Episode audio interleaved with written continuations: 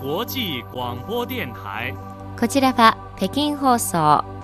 中国国際放送局です。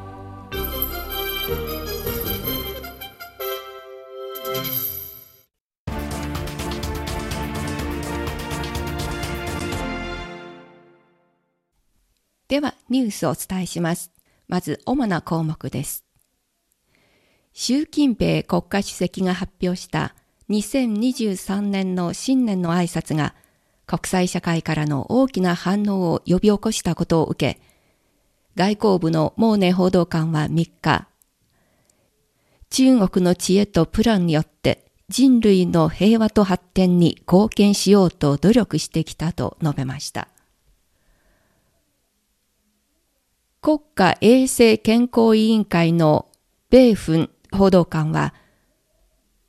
現在中国の感染対策の重点は感染予防から健康維持、重症化予防にシフトしたと強調しました。世界の複数の大手金融グループがこのほど中国の今年の経済成長率の見通しを情報修正しました。以上がこの時間のニュースの主な項目です。はじめに、習近平国家主席が発表した2023年の新年の挨拶は、国際社会から大きな反響を呼び起こしました。そして多くの国の人々が、この挨拶は世界に向けて希望と自信を伝えるものであり、中国の知恵とプランが人類の平和と発展のために新しい重要な貢献となると信じていると表明しました。これについて外交部のモーネ報道官は3日の定例記者会見で、習近平国家主席は、今日の中国は世界と緊密に結びついた国であると強調したと紹介した上で、我々は常に平和と発展、友人とパートナーを大切にし、中国の知恵とプランによって人類の平和と発展に貢献しようと努力してきたと述べました。また、このほど中国が新型コロナウイルス感染症に対する緩和措置を発表し、国内外の人的往来に関する暫定措置を打ち出した一方で、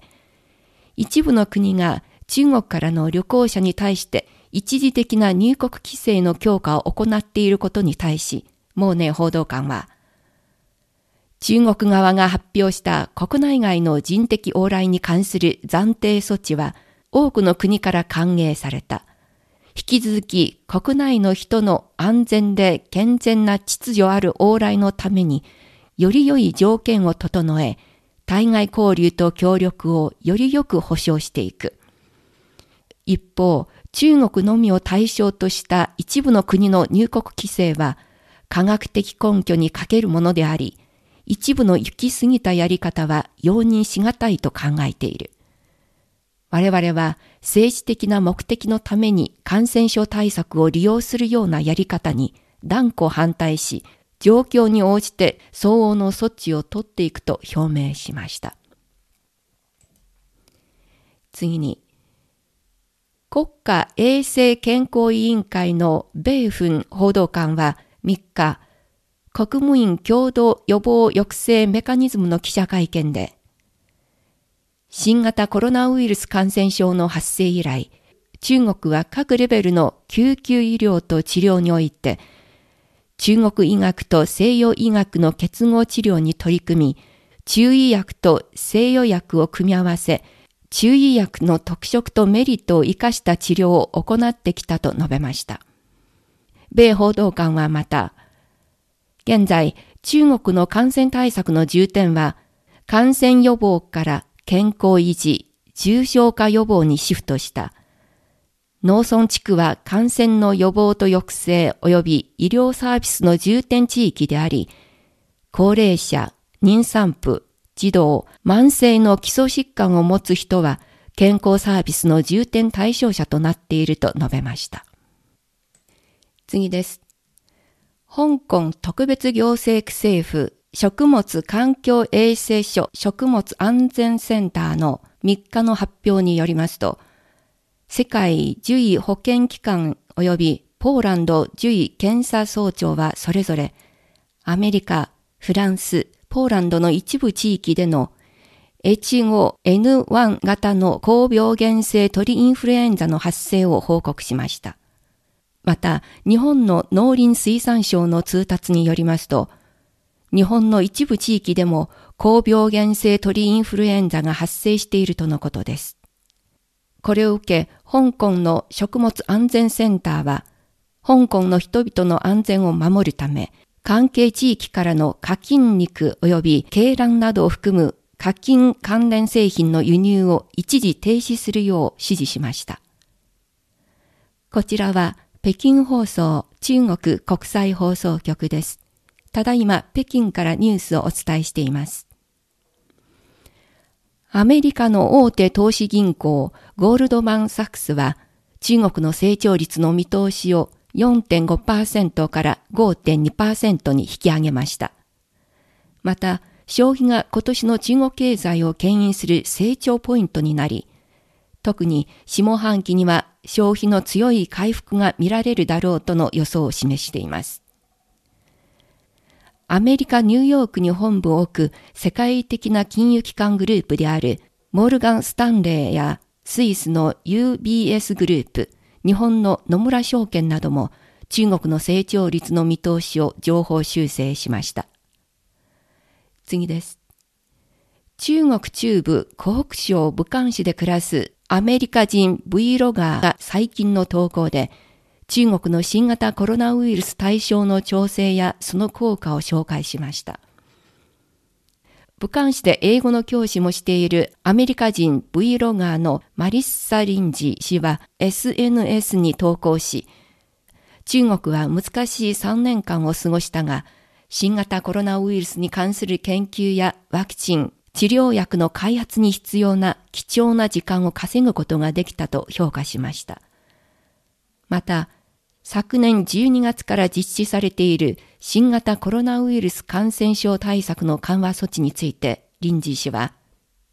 緩和措置が始まってから武漢市を含む一部の都市で一時的に風邪薬や解熱剤などの医薬品不足が発生していたが、製薬会社が生産を急ぐのと同時に政府が医薬品の無料配布を進めたため、状況はすぐに改善された。今各地で人々はいつも通りの生活を再開し、街は活気を取り戻していると説明しました。おしまいのニュースです。映画チケット販売サイトのデータによりますと、今年の正月3連休の映画総興行収入は5億5000万元、日本円にしておよそ104億円を超えたということです。連休中に公開された作品では、アバタ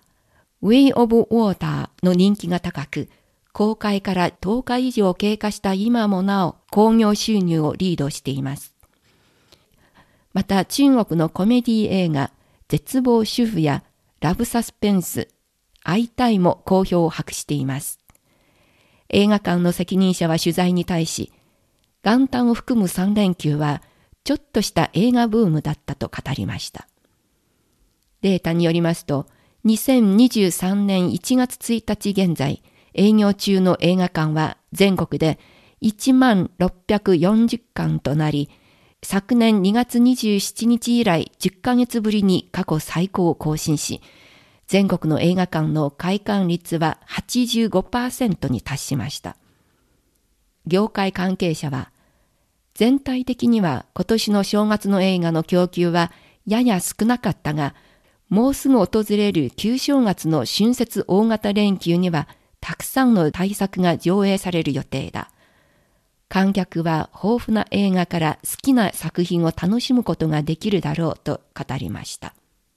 この時間のニュースを終わります。アナウンス担当は出丹業でした。